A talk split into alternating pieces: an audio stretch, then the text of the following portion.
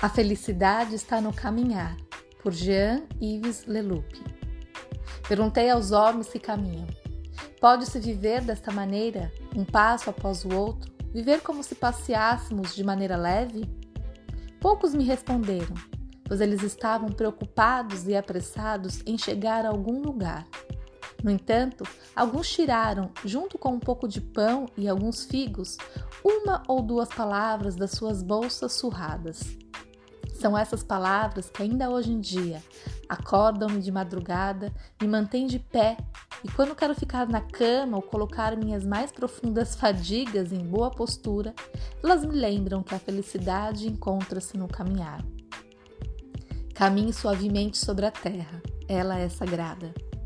Lembro-me de um homem que falava com as árvores, ou melhor, que sabia escutar as árvores e encontrar o bom senso junto a elas pois as árvores sabem se enraizar profundamente na terra, na matéria, e ao mesmo tempo crescer eretas rumo à luz.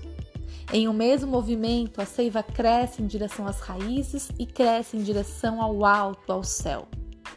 Um dia ele me disse ainda essas palavras: Caminhe suavemente sobre a terra, ela é sagrada. A felicidade está no caminhar e, sobretudo, na maneira de caminhar.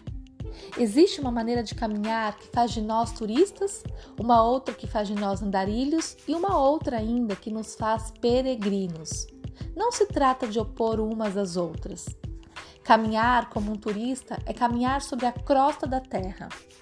Caminhar como um andarilho é conhecer a seiva, entrar no movimento, na própria energia do universo, e à noite voltar carregado de odoros da natureza, da floresta que foi atravessada, talvez o javali cujas pegadas seguimos. Caminhar como um peregrino é caminhar próximo do sopro que está na seiva.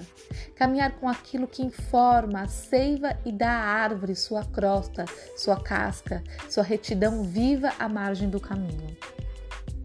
Não se trata de opor a crosta, a seiva e o sopro, de opor o turista, o andarilho, o peregrino, mas simplesmente lembrar que a terra santa, a terra sagrada está sob os nossos passos.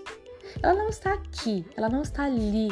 É a nossa maneira de caminhar, a qualidade da nossa caminhada que torna a terra santa ou profanada.